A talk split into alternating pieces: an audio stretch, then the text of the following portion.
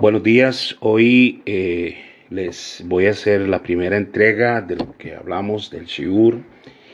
Y como habíamos hablado, el Shiur es eh, una línea de estudios que vamos a empezar con el Humash, estudiando eh, la Alea o la parte de la Parashá que nos toca. Nos vamos a mover al libro de Tania, que es un libro muy espiritual, es un libro que tiene que ver más con Hashem, con quién Él es y cómo Él funciona en este mundo. Luego vamos a ver el Ayom Yom, que el Ayom Yom es, eh, es como aquello cuando escribíamos en la escuela. Hoy es, Ayom Yom significa hoy es. Como decimos Ayom Yom, hoy es 16 del mes de Nisan. Hoy es el 16 del mes de Nisan. Y estamos en la Humash y estamos estudiando Shemini.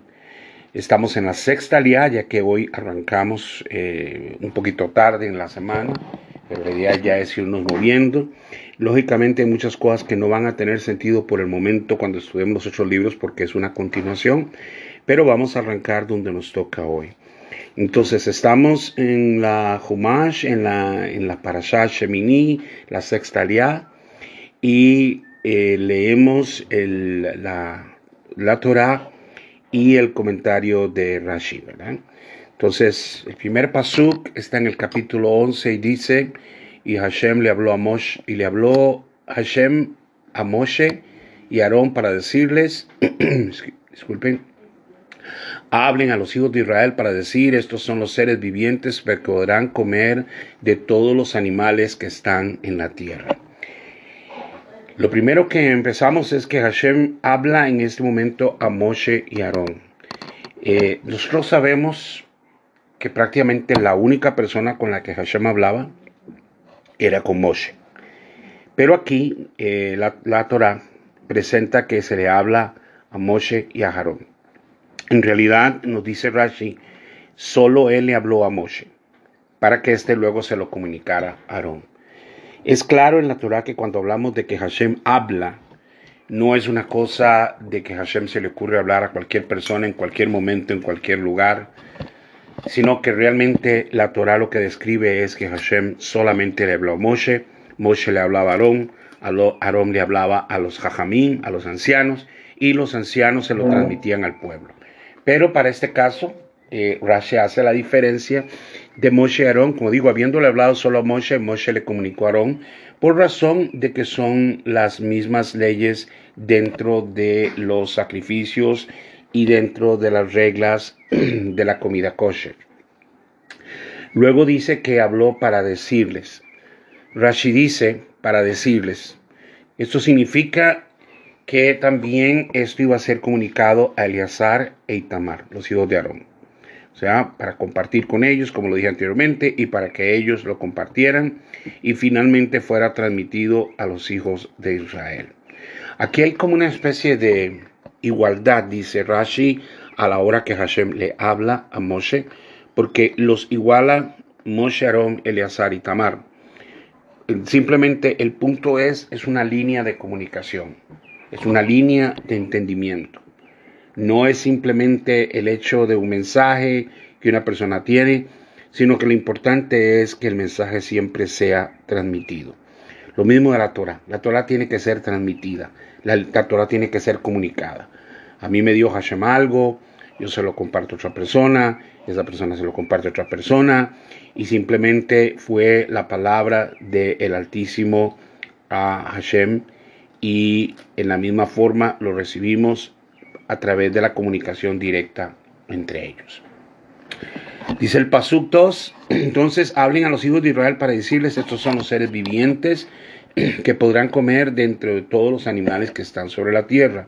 Aquí estamos ya empezando lo que es la halajá o la enseñanza de la comida kosher. Y entonces claramente empieza a mencionar dentro de los seres vivientes que podemos comer. Rashi nos hace una acepción aquí de la palabra que es la palabra ayah. Está conceptualmente relacionado con el término vida. O sea, cuando habla de seres vivientes, utiliza la palabra ayah, que es la palabra relacionada con la vida.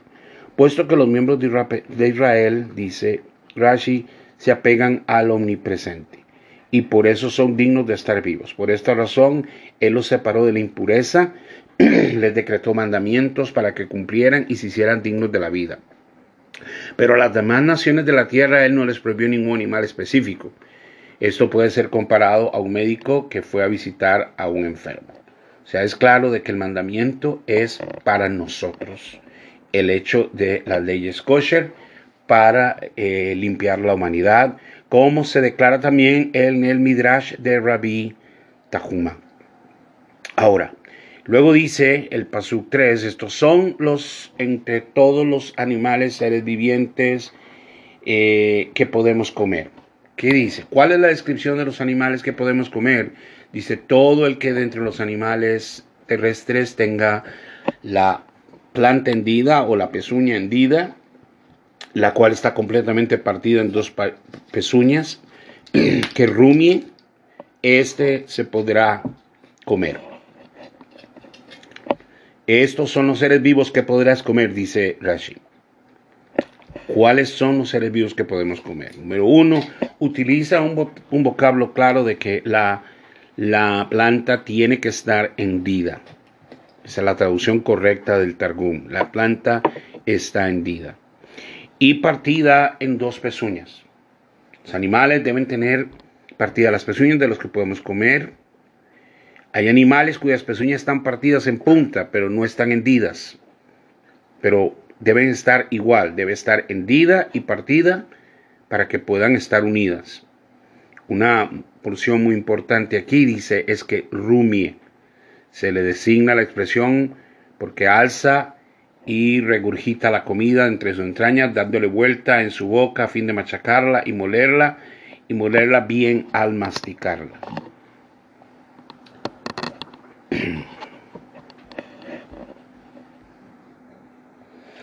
El siguiente pasuk, el pasuk 4, añade, pero antes quiero hacer la nota que dice Rashi aquí, dice que rumie.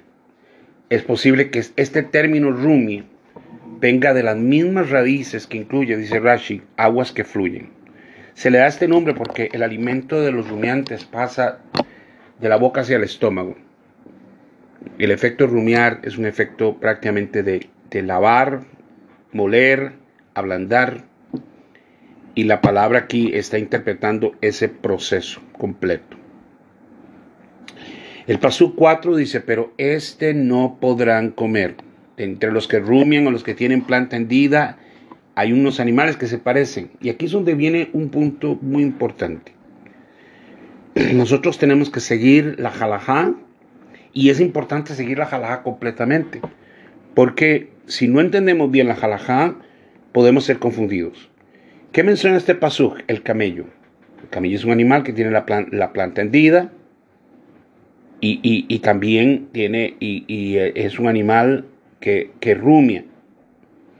Pero también hay otros que, como el conejo, también nos pueden confundir. La liebra tiene características. ¿Y qué dicen los, los pasuquín? Dice, vea lo primero que dice el pasuquín aquí, el 4, el 5 y el 6 de la, de la parasha, dice. Los que tienen la planta hendida, dice, el camello, el camello ya que rumia, pero no tiene la planta hendida, impuro es para ustedes.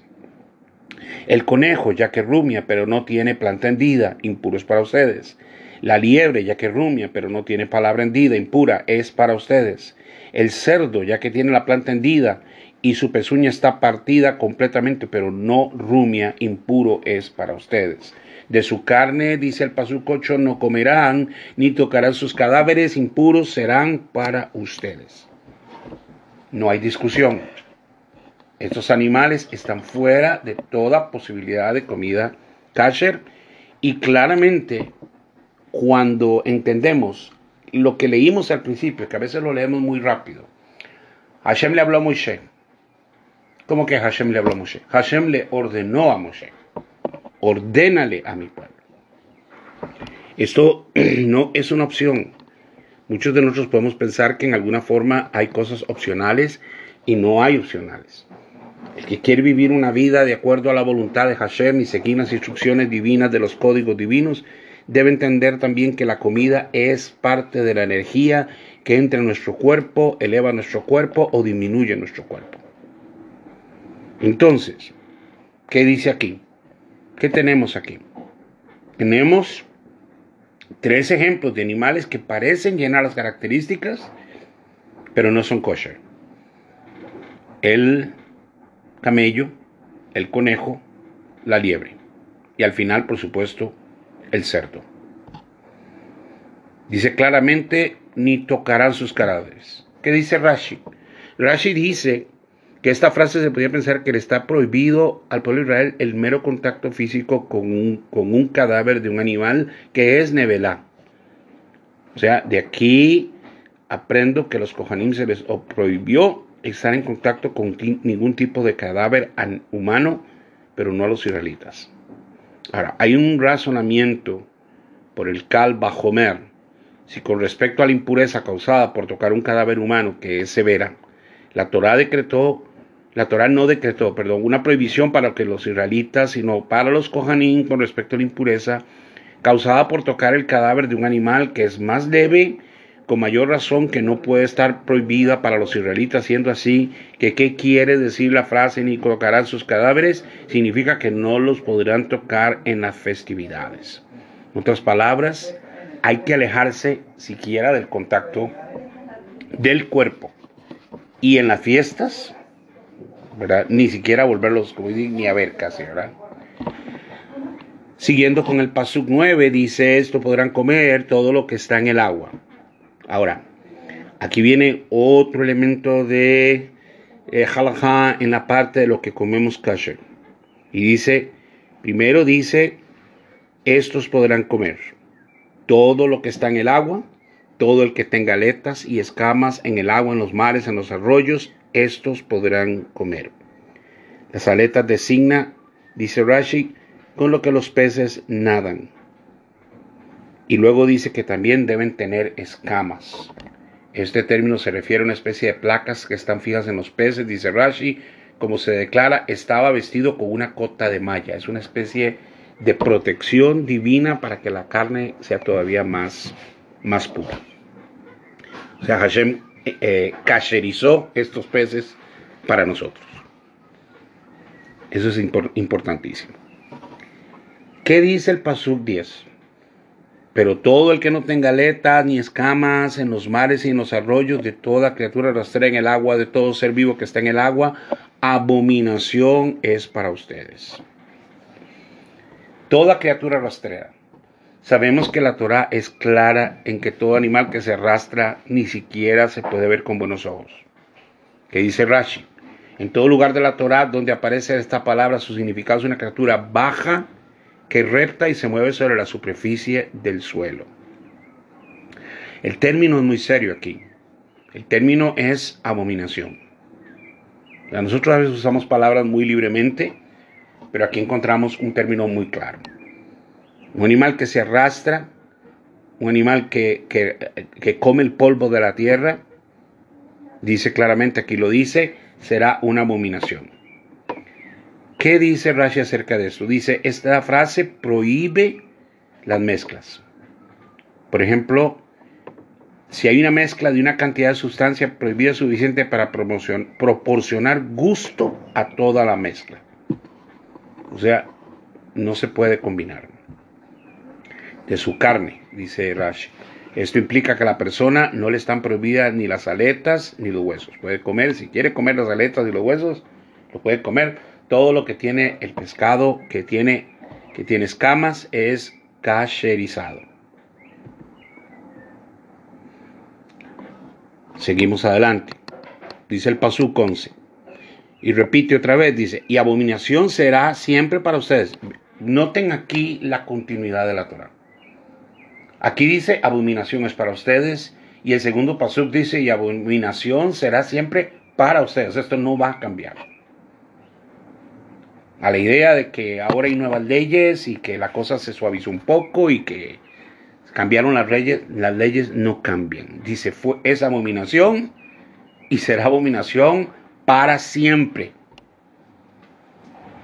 La Torah no cambia, Hashem no cambia.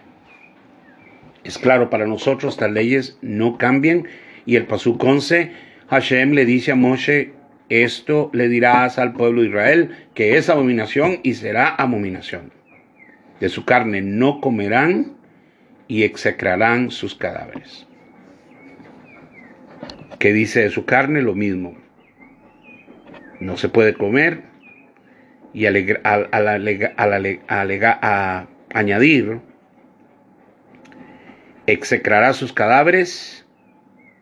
Esto incluye la prohibición de la prohibición de incluir dentro insectos que fueron drenados donde el agua que se hicieron.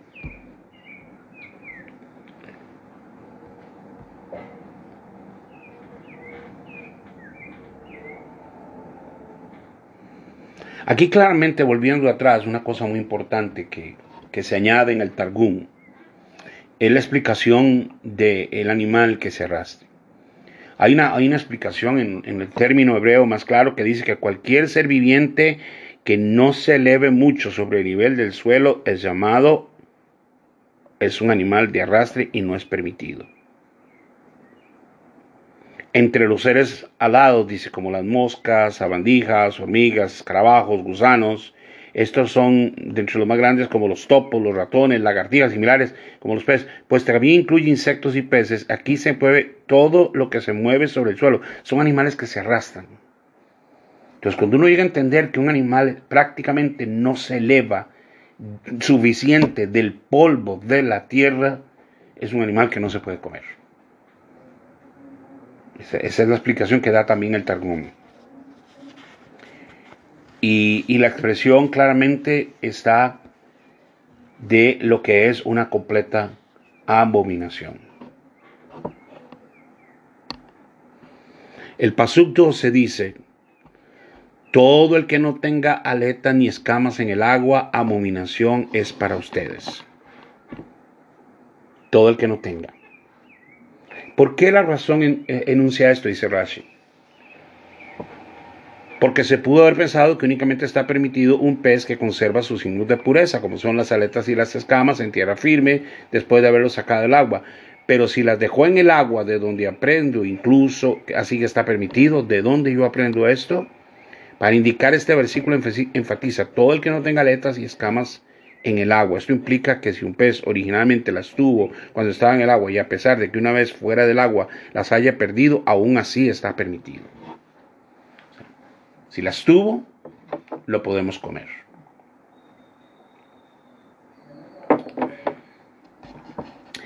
El Pasuk 13 dice, y estos execrarán de entre las aves, no deberán ser comidos, Abominación son, y aquí viene la mención de aves que son consideradas no kosher.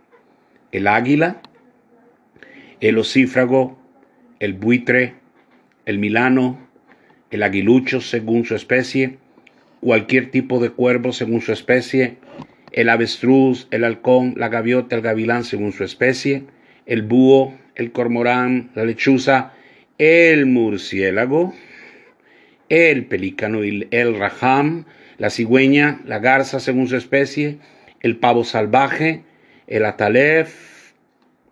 Y paramos aquí en el paso 19. Bueno, coincide hoy con, la parashá de que se mencione el murciélago. Y todo lo que estamos viendo ahorita del coronavirus nace de alguien que se le ocurrió comer un murciélago vivo. Y volvemos a lo mismo, las leyes kosher tienen un sentido, tienen un propósito. Y de nuevo se añade el aspecto cabalístico de lo que comemos. Lo que comemos tiene que ser elevado. No podemos elevar nada a Hashem que está prohibido. O sea, no puedo levantar a Hashem una, una braja sobre una comida que es impura, que es incorrecta, que está prohibida. Y está prohibida porque es abominación. ¿Cómo le voy a traer a Hashem una, una bolsa de basura y decirle, aquí está, te elevo esta bolsa de basura a ti? Es, es, es, la ofensa que nosotros podemos hacer. ¿Qué es lo que sube al cielo? Lo que vino del cielo. Y lo que se eleva, finalmente, viene con una, una, una, una elevación que trae una elevación del alma, así como elevamos nuestro trabajo, así como elevamos todas las cosas que hacemos, así elevamos la comida y por ende produce energía buena, energía justa dentro de nosotros. Ya mencionó aquí todos los animales que no podemos ser comidos, que son abominación de los alados. Dice no los comerán. Claramente la Torah declara no los comerán.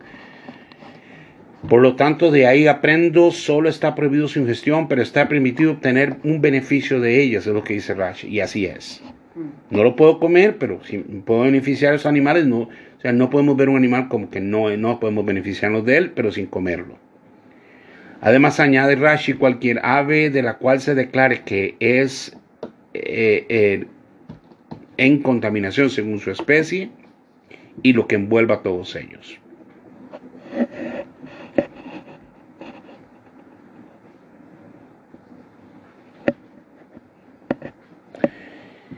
Hay un detalle muy interesante que narra Rashi y es acerca del, murciélago. En el francés antiguo se conoce como halvezeris, porque es parecido al ratón, que vuela de noche. Entonces, mm, hay una condición, a pesar de que es un animal helado, hay una condición de que es comparado con un animal que se arrastra. Tan desagradable como el ratón, que está mencionado entre los animales rastreros. y solo que este animal no tiene ojos. Interesante detalle, que es comparado al ratón. Interesante también el concepto que dice Rashi de la garza. El término que define la garza es irritable. Aquí entra otro aspecto de por qué hay ciertos animales que no podemos comer por causa del alma que tienen. O sea, cuando comemos animales, llamamos domésticos o, de, o de los animales que leímos que se nos permiten las leyes kosher, son animales nobles. La vaca, el cordero, la gallina, son animales nobles, su carácter es noble.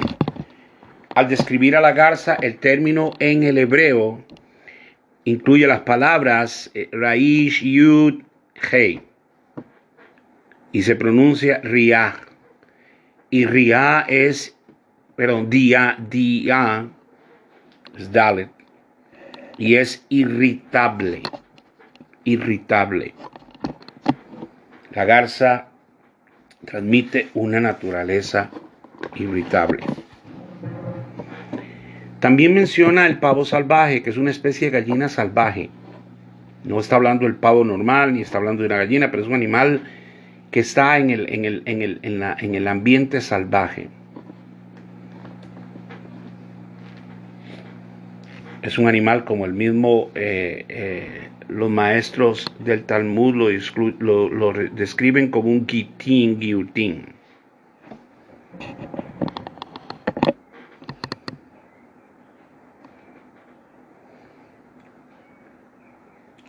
El Pasuk 20 dice todo insecto volador que ande sobre cuatro patas, abominaciones para ustedes. Los insectos voladores, criaturas pequeñas que andan en lo bajo, arrastrándose, volando a baja altura sobre el suelo, como moscas, avispas, mosquitos, cigarras. Dice que son aquellos que tienen cuatro patas. Pero luego menciona en el Pasuk 21 pero este podrán comer de entre los insectos voladores que andan sobre cuatro patas. El que tenga patas brincadoras por encima de sus patas para brincar con ellas sobre la tierra. Estos podrán comer dentro de ellos. O sea, no el que se arrastra, pero dice, estos sí podrán comer. ¿Cuáles son? Dice, el que tenga patas brincadoras por encima de sus patas. Entonces aquí entra el ejemplo de la langosta. De hecho, se hablaba de que la langosta que vino sobre Egipto era la langosta kosher. O sea, algo sano para limpiar la tierra, pero que trae la condición negativa sobre el juicio que se hizo sobre Egipto. Pongamos atención a esto porque es importante. Hoy que tanto se habla de comer, qué podemos comer de animales que diríamos son insectos. Estos podrás comer entre ellos, atención, el arbe según su especie, el salam según su especie, el jargol según su especie, el jagab según su especie, y todo insecto volador que tenga cuatro patas, abominaciones para ustedes. Tiene cuatro patas, esa es la señal. A partir, dice Rashi, la frase es enunciada para enseñar que si tiene cinco patas es puro. Así de simple. Eso dice Rashi. Que después van a ser enunciados. El Pasú 24 dice, de, todo, de estos se volverán impuros, todo el que toque su cadáver será impuro hasta el anochecer. Todo el que porte su cadáver deberá sumergir sus vestimentas, será impuro hasta el anochecer. Por eso nuestras casas tienen que ser muy limpias de insectos. Tenemos que vivir alejando los insectos de la casa porque lo que traen son contaminación, impureza a nuestra casa debemos eliminar, tener, mantener la casa de una manera que no sea una invitación para ningún tipo de estos animales. Hay como una, un volver al principio aquí en el Pasú 26, porque dice, hay una reafirmación, todo animal que tenga la planta tendida, que no esté completamente partida, que no rumie, impuro es para ustedes, todo el que lo toque se volverá impuro. Todo el que ande sobre sus garras, de entre todos los animales que andan de cuatro patas, impuro es para ustedes. Todo el que toque su cadáver se volverá impuro hasta el anochecer. Hay como una eh, repetición, pero menciona ahora las garras. ¿Cuáles son animales que tienen garras? El perro, el oso, el gato, dice Rashi. Lo mismo, ciertas culturas que creen que se puede comer estos tipos de animales. Y cuando tenemos sospechas de que hay ciertos lugares, como pasa en muchos de nuestros países, de que se comen este tipo de animales, ni siquiera podemos acercarnos. Sus cadáveres serán impuros para ustedes. Existe la costumbre de disecar un perro, un gato, ponerlo en la casa una completa impureza. No está diciendo que estos animales sean impuros mientras están vivos. Podemos encontrar un beneficio en el perro, en el gato. El perro cuida la casa, quiere tener un gato, pero no se puede comer y no se puede guardar su cadáver. El que porte eh, su cadáver, quien tenga que enterrar un animal de estos, deberá sumergir sus vestimentas, será impuro hasta el anochecer, impuros son para ustedes. Dice el Pasuk 28. Pasuk 29 dice, estos son impuros para ustedes, criaturas rastreras nuevamente. ¿Cuáles son otras criaturas rastreras? Y se mencionan. La comadreja, el ratón, el sapo, el erizo, el coaj, el lagarto, la limaza, y el topo. Sapo o rana, que es muy común en Europa, comidas de las famosas ancas de rana. La lagartija, por ser animales rastreros, son impuros. Estos son los impuros para ustedes de entre todas las criaturas rastreras. Todo el que lo toque cuando está muerto se volverá impuro hasta el anochecer. Y estando muertos, cualquier cosa sobre la cual algo de ellos caiga se volverá impuro, ya sea un utensilio de madera, una vestimenta, piel, eh, silicio, cualquier utensilio que se realice una labor será pasado por agua y permanecerá impuro hasta el anochecer y se volverá puro. Bien, hasta ahí Humash. Esta es la, parte de la aliada de nosotros de Humash. Y este, continuamos, mañana con la parte de Humash. Nos movemos ahora para ver la Tania, la porción de la Tania. La porción de la Tania, como dije anteriormente, es más cabalística, más, eh, podríamos decirlo, más espiritual, si lo quieren poner en esa manera, aunque lo que acabamos de leer es muy espiritual, pero cuando hablamos de algo más profundo en la parte cabalística, pues entonces vemos lo que es la, la Tania. Así que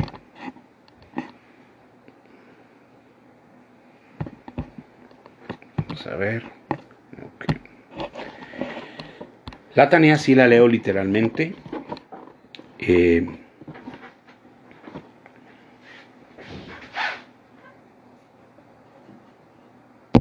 bien, continuamos. La porción de la Tania hoy, que es para el mes de Nisan, día 16, nos dice, aunque también el temor y el amor están entre los 613 misbot, son descritos no obstante como meras alas para los demás mitzvot es el objetivo del amor y el servicio a Hashem que resulta del amor.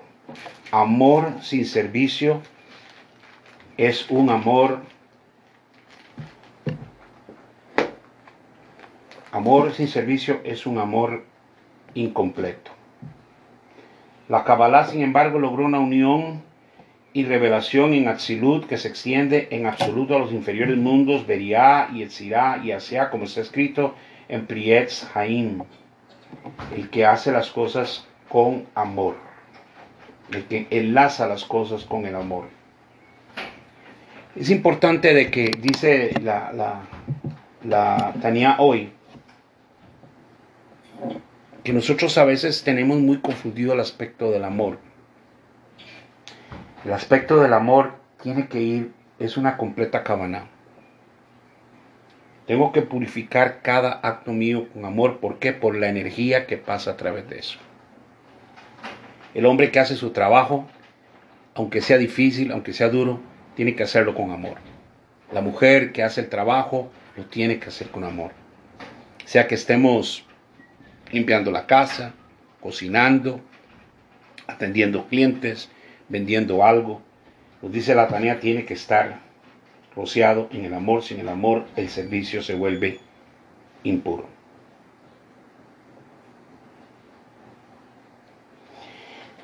Sin embargo, dice, la persona debe tener permanente en la mente cuál es el comienzo del servicio divino, así como su núcleo y raíz. Esto quiere decir que aunque el temor de la raíz, aléjate del mal, también el amor es la raíz. ¿Cuál es la raíz más correcta? Dice la tenía. Aléjate del mal o el amor. O sea, es una balanza entre los dos, el camino en medio. Haz el bien. ¿Qué, ¿Qué es hacer el bien? Aléjate del mal y lo que hagas, lo hagas con amor. ¿Entienden esta parte? O sea, no solamente basta que yo me aleje del mal, sino que lo que yo creo que estoy haciendo bien, tengo que hacerlo en amor. O sea, no puede ser en enojo, no puede ser en queja, sino haz el bien. ¿Cuál será hacer bien? El camino en medio. Lo que vas a hacer lo tienes que hacer con amor y por supuesto alejarse del mal. El hacer el bien, no obstante, no basta con despertar solamente el amor para hacer el bien, sino que al menos antes de ejecutar un mandamiento positivo, la persona debe primero despertar el temor natural que se encuentra oculto en su corazón y en el corazón de cada judío para no rebelarse contra Hakadosh Baruch Como se declara arriba, a fin de que este temor se manifieste en su corazón, al menos en su mente. Esto significa que a fin de despertar dentro de cada uno el temor, que al menos medite en su mente acerca de la grandeza del bendito Ain Sof y su majestad. Antes de hacer cualquier cosa, aunque parece un ritual, es como un ritual, que sea elevado que se considere que lo que estoy haciendo no es para mí, ni para mi beneficio, ni beneficio de los míos, sino que lo estoy haciendo literalmente para Hakadosh Baruch Él llena todos los mundos y abarca todos los mundos, como está escrito, hablando de Hashem. ¿No soy yo el que lleno el cielo y la tierra? Todo lo que está en las criaturas inferiores y superiores confiere su majestad únicamente a Él. En aras de mí fue creado el mundo. O sea, para mí fue creado el mundo. Ese es el regalo de, Hashem, que para mí fue creado el mundo. Y mi devolución hacia Él es hacer las cosas con amor. Así termina el aspecto de la Tania hoy. Y la tercera parte ahora es Sefera Mitzvos que es como el mandamiento del día, y decimos Ayom Yom Shishi, hoy es viernes, pero mañana será Shabbat, ¿verdad? El primer mandamiento tiene que ver, se llama Hasagat Gevul, no robar las tierras corriendo sus límites. Qué interesante y qué importante este mandamiento. Nosotros podemos robar de muchas maneras. Hazbe Shalom. Al mover los límites de la tierra, consiste en cambiar el demarcado y aprovecharnos de la tierra de otra. En lo que el exaltado sea, no corras, dice, no corras, el pasuk dice, no corras los límites de tu prójimo. O sea, no podemos limitar lo que ya una persona ha recibido, porque entonces estaríamos robando. En el Sifri dijeron, no corras los límites de tu prójimo. Si ya fue dicho, no robes, ¿qué viene a enseñar no corras los límites de tu prójimo? Enseña que todo el que arranca el mojón de su semejante transgrede dos preceptos negativos. Podría yo pensar que también transgrede dos preceptos negativos si lo hace, fuera de la tierra de Israel, en cualquier lado, en Israel o fuera de la tierra para enseñarnos así, en tu herencia que has de heredar la tierra. O sea, todo lo que la herencia que se da incluye que no puede ser transgredido. Y dice, no robes. Si yo veo que una persona tiene un beneficio y muevo, recorto ese beneficio o limito ese beneficio, ya eso es robar. Y es asagat kevul. Medida justa, pesa justa a mí se me da para darle a una persona una, una ayuda o lo que sea, yo no puedo recortar esa ayuda. No puedo dividir esa ayuda. Pero esa persona tiene mucho. Esa ayuda es la ayuda que se fijó. Esa es la medida. Recuerden que todas las medidas vienen de arriba, vienen del cielo. Él fija límites. Cuando Él fija límites, yo no puedo recortar esos límites. El segundo eh, del libro de Sefer, el libro Sefer de, los, de los mitzvot, es la prohibición del secuestro. Neivat Adam. No secuestrarás, no robarás. En la Gemara, en el Talmud del Sanedrín, dijeron, ¿de dónde sabemos, por la advertencia de una persona que le roba a otra persona, dice, no robarás y no serán vendidas estilos, estilos esclavos? no podemos esclavizar a una persona porque sería un secuestro prácticamente. Así que es claro este aspecto. Quien robó un hombre y lo vendió es encontrado en su poder, por eso morirá. Eso es Sefer Amitzvot, de lo que leemos hoy.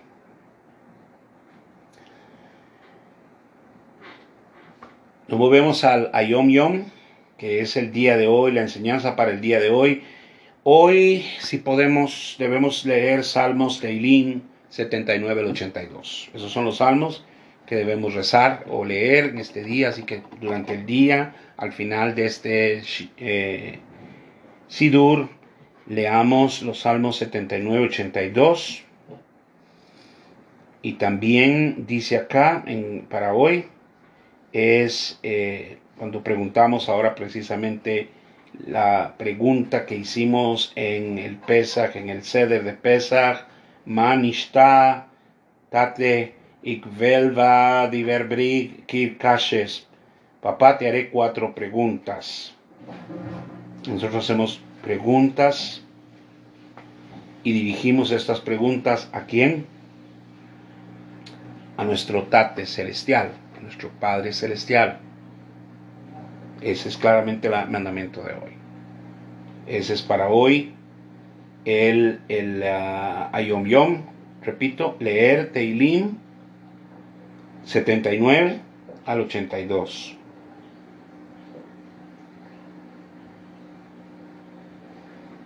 ¿Cuál es la sabiduría que sacamos hoy de la de la Humash? Recordemos que estábamos leyendo Vaikra, estamos en Vaikra, estamos en esa en, el, en Parashah Shemini. Decía ahí, y con esto nada más sacamos la espiritualidad o de la, la, cabalística parte del mensaje.